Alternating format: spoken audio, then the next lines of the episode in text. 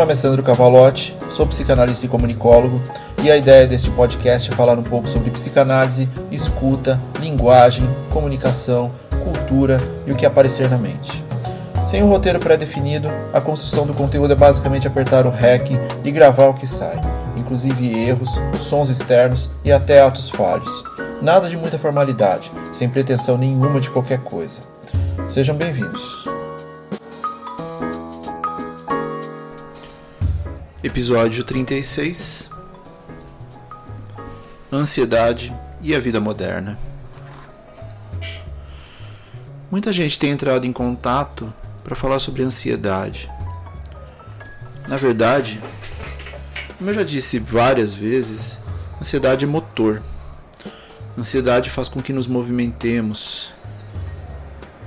Ansiar é querer algo com muita força, é desejar insistentemente Ansiamos pelos nossos desejos. Ansiamos por realização. Ansiar nos coloca em direção ao que queremos. O problema começa a aparecer quando, como sempre, há um excesso.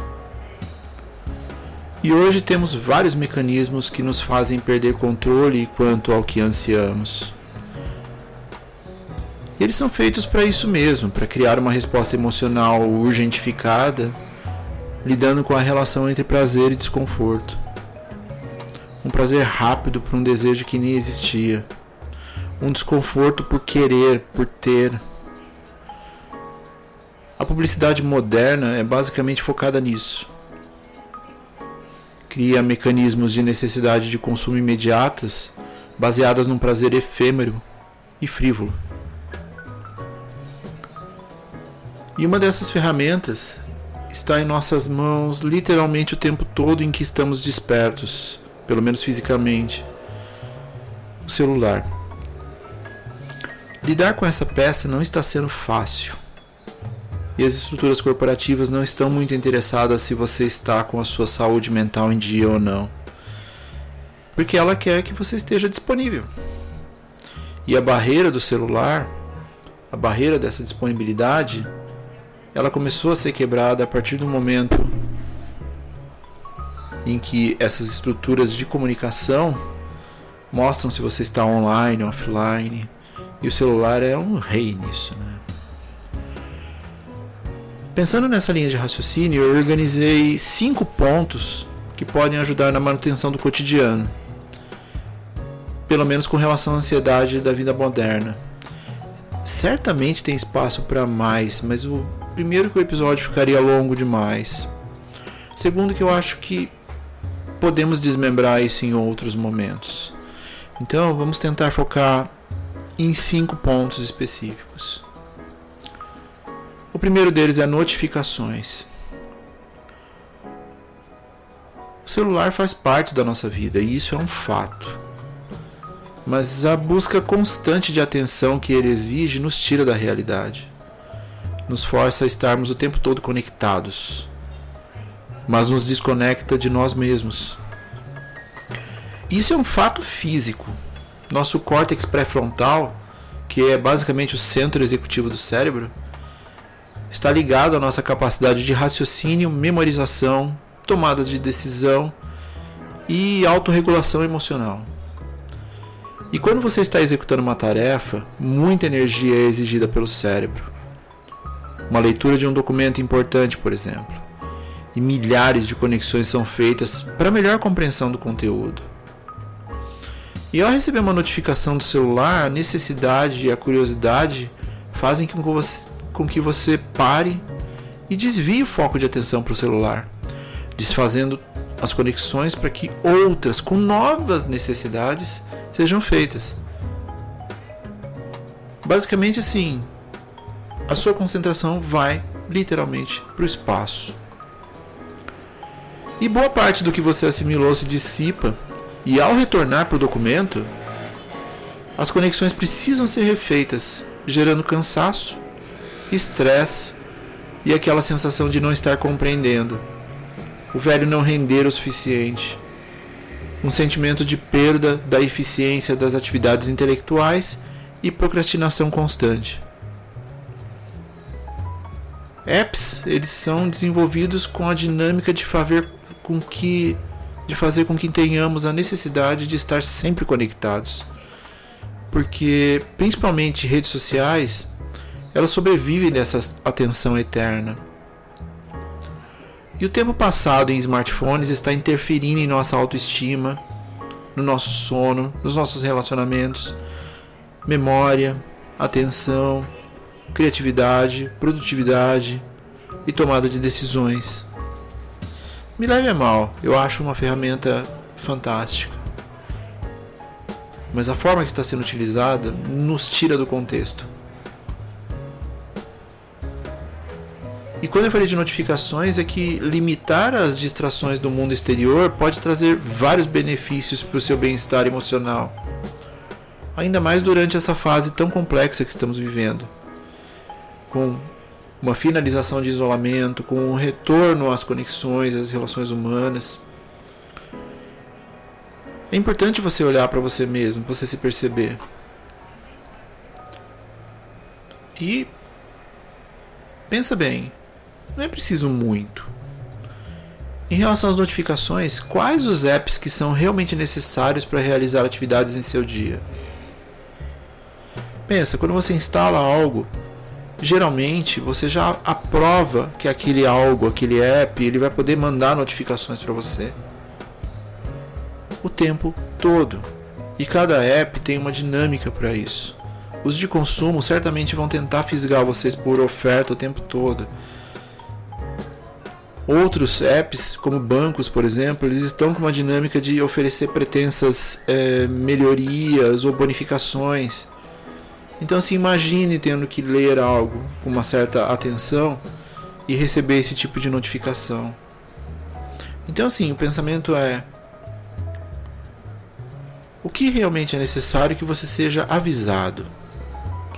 O que, que você pode utilizar em termos de notificações? O que, o que é necessário que seja ativo e não passivo? Porque existe uma diferença enorme nisso.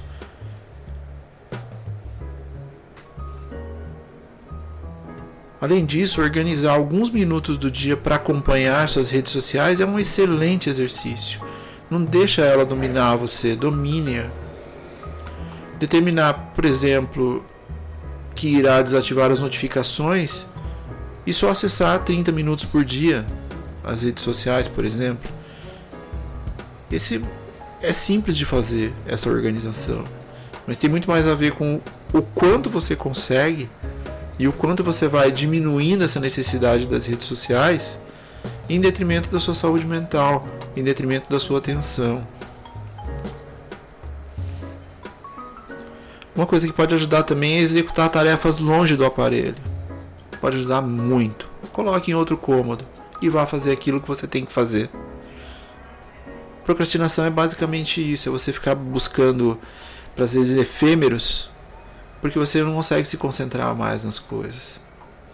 Então, abrir espaço para atividades reais e importantes pode fazer a diferença na manutenção da ansiedade. Muita diferença. Você não precisa saber tudo o que está acontecendo.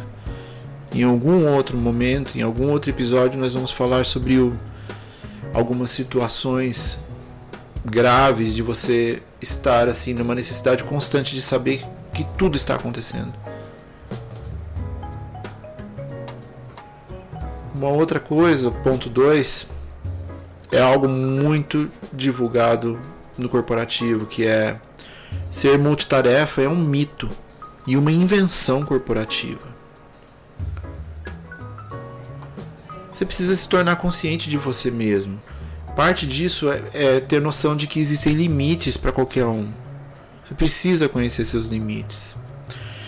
O conceito de multitarefa é fazer mais do que uma coisa ao mesmo tempo, dando a sensação de que está sendo mais produtivo. Entre aspas, resolvendo várias coisas ao mesmo tempo. Aproveitar a mínima brecha de tempo para, entre aspas, produzir. Podemos fazer mais do que uma coisa por vez porque nosso cérebro pode dividir mais de uma função.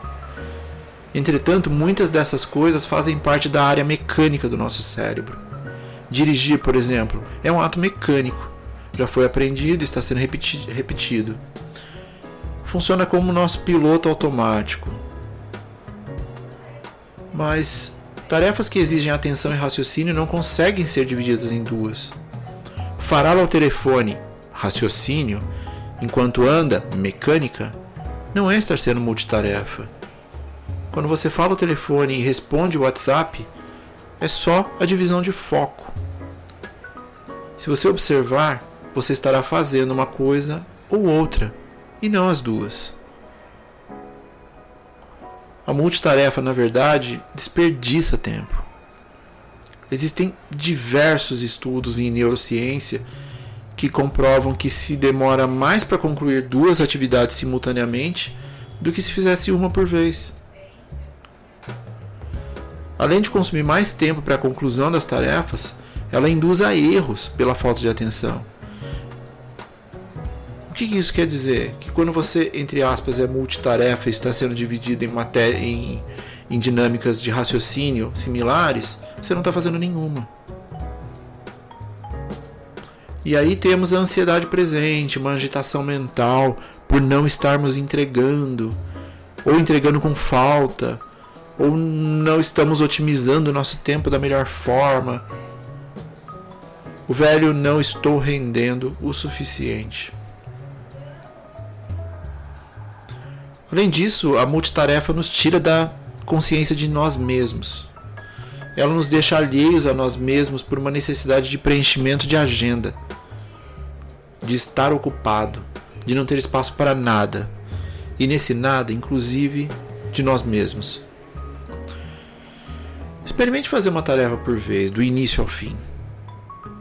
Veja se não é mais proveitoso do ponto de vista do tempo e também da realização.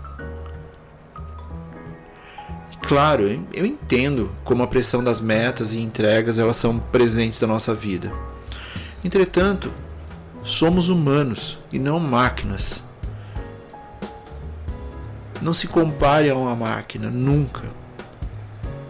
Nós temos necessidades específicas, existem emoções envolvidas, existem afetos envolvidos, existem necessidades individuais envolvidas. Ser multitarefa é um conceito tecnológico, não de natureza humana. Portanto, respire, inspire, inspire, um de cada vez. O terceiro ponto é gestão de tempo. É. Essa obrigatoriedade da sociedade moderna é fazer mais com cada vez menos. Quase um mantra corporativo. Não é nada prático do ponto de vista humano, mas como estrutura capitalista de consumo constante, faz com que estejamos sempre em nosso limite você não gera, não, não, não faz a gestão do seu tempo de forma correta. Por isso você não está entregando. E isso nos leva sempre aos nossos limites. E um desses limites que convenientemente é esquecido pelas empresas é o tempo. Você não consegue controlar o tempo. Ele só é. Não há como esticar o tempo. Ele é o que é e pronto. Temos 24 horas por dia e é isso. Quando os discursos focam a busca incessante por resultados e metas inalcançáveis, fica difícil a priorização do que é realmente importante para nós. A dinâmica apresentada pelo tal empreendedorismo é o mais atual exemplo dessa dissonância. Nada contra empreender, é a forma que está sendo vendida. A perpetuação de comportamentos como ser ocupado é igual a bem-sucedido? Ressalta a fuga diária que temos de nós mesmos em função de atingir algo que nem sabe-se muito bem o que é ou que deveria ser. Fala-se muito em resultados, mas se fundo nesse debate, identifica-se que não há uma opção defini uma definição sobre o que seria essa meta e perde-se tempo perde-se coisas simples e significativas que realmente fazem a diferença na nossa existência, que trazem prazer real para a nossa vida e não fugas. Entender que realizamos tarefas que não agregam em nada e que usamos um sentido automático na maior parte do tempo é ser consciente sobre si. A cultura da pressa ela gera ansiedade, estresse e, em muitos casos, o burnout, que é a consequência direta da exaustão do não prazer. O burnout é o seu corpo dizendo: vou desligar e dane-se. A coisa é tão séria que ele está sendo dimensionado como uma patologia, provavelmente a partir do ano que vem. Falaremos do burnout em algum momento com um pouquinho mais de precisão.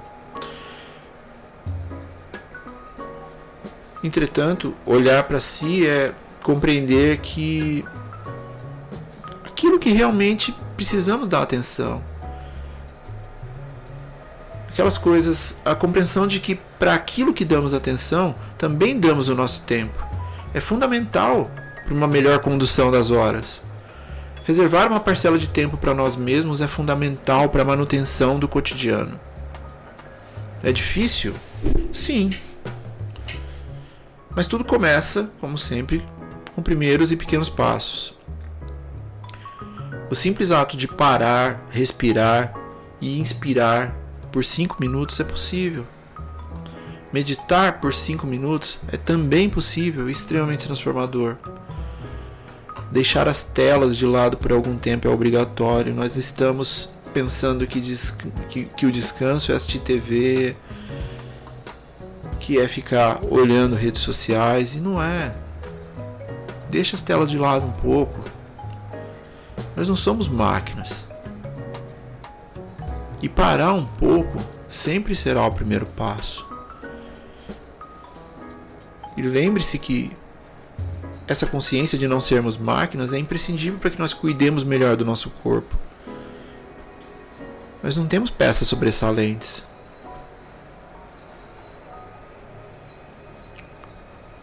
Um quarto ponto é a mente divagante. A base de ser consciente de si é um processo. E dentro dessa jornada, Há elementos que parecem imperceptíveis, mas estão nos acompanhando o tempo todo. Passado, presente e futuro parecem se misturar. Isso acontece com todos nós. Nossa mente é assim, ela é irrequieta. E muitas vezes não conseguimos encontrar um espaço para compreender todos esses elementos. E olhar para si é muito mais difícil do que parece para a maioria das pessoas. Porque a gente não foi educado dessa forma. A gente foi educado para olhar o desejo do outro. E um pequeno exercício pode ajudar na compreensão de muito do que acontece ao redor. E é tão simples. É simplesmente fechar os olhos e tentar não pensar em absolutamente nada por apenas 60 segundos. Durante esse minuto, sua mente vai devagar por dezenas de reflexões do cotidiano, vai se esforçar para não fazer nada, vai lembrar de coisas esquecidas, vai tentar reordenar a agenda do dia, vai pensar em coisas que precisam ser entregues no futuro, vai lembrar de esquecimentos do passado e vai tentar se forçar exatamente para ficar quieta. Tudo bem. Isso é completamente normal. E é essa forma que a mente humana trabalha. A neurociência chama essa conversa conosco mesmo de modo narrativo. E esse modo é super importante para as nossas vidas, porque podemos gerar cenários futuros, atualizar o presente e observar erros do passado. Entretanto, ele muitas vezes é invasivo. É ele que nos desconcentra, que nos gera pequenas ansiedades sobre não realizações, organiza nossas falhas, cobra mudanças. E a mente divagante que não desliga é parte dos nossos problemas relacionados ao raciocínio, falta de sono, preocupações, que são o início da ansiedade, essas preocupações, medos e falta de domínio em nossas frustrações. Isso porque nosso corpo e mente nem sempre estão em sincronia. E no final do dia, ao dormir, isso fica mais evidente. Quantas vezes a exaustão física está presente, mas você não consegue simplesmente desligar? devagar nos tira do momento. Não estamos presentes em nossa própria vida. Não podemos mudar o que já passou, mas ter consciência de que o passado pode auxiliar meu presente é menos divagação. É a busca de ser consciente de si. E estar presente é fazer melhores escolhas para projetar o futuro. Estar consciente do momento presente é ser mais observador com o agora, o que está acontecendo neste momento. Coisas simples como a temperatura, os cheiros, o toque. É parar por alguns segundos e sentir a ponta dos dedos, é ouvir os sons da rua, é dominar seu diálogo interno. Prestar mais atenção em você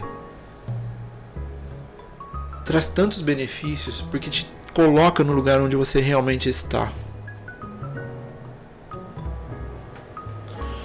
O quinto e último ponto deste dessa, desse momento reflexivo nosso sobre ansiedade é alimentar expectativas. E a gente cria expectativas o tempo todo sobre pequenas, sobre grandes coisas. Qualquer ação nos coloca em uma situação em que algo seja, será gerado. E somos motivados a evitar o sofrimento e ser extremamente positivos a ponto de obter esses benefícios. E quando as expectativas podem ser benéficas, antecipamos esse prazer, mesmo sem saber o resultado. E quando criamos expectativas negativas, desenvolvemos todo um cenário em que tudo que é ruim pode acontecer, antecipando o sofrimento. Porque, como eu disse agora há pouco, estamos acostumados com isso. É o velho. Eu não falei? E é não há nada de errado com criar expectativas.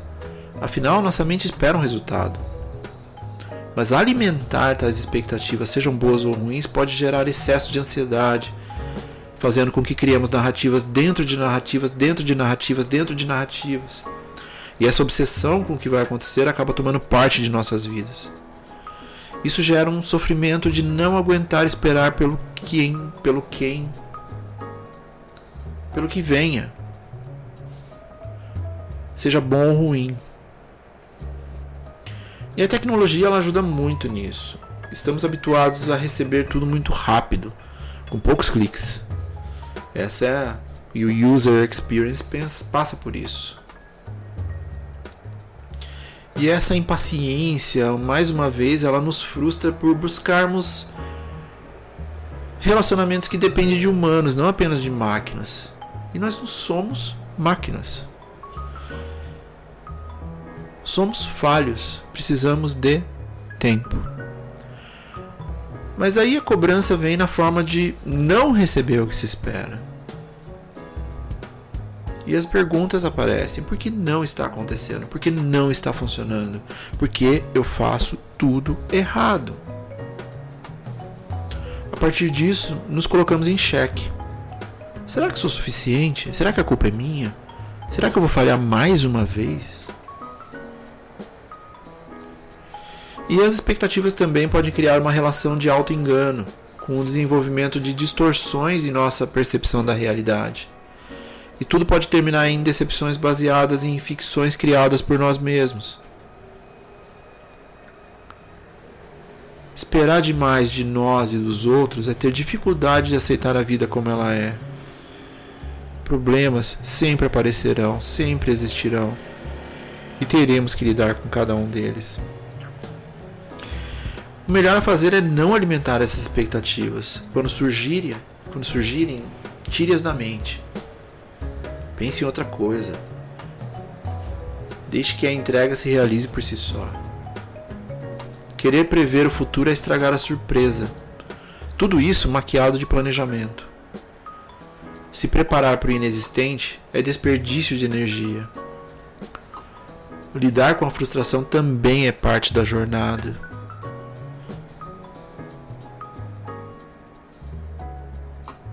Deixe acontecer. Confie. Sonhe. Mas mantenha o real próximo sempre que possível. Assim como o presente.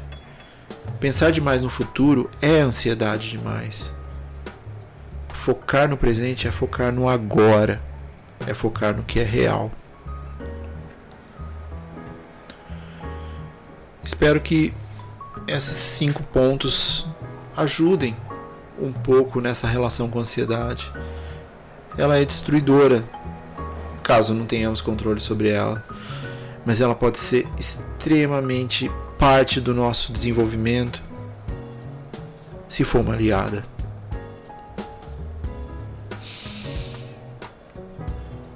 E a fala de hoje foi acompanhada por Goela Abaixo, de Lineker.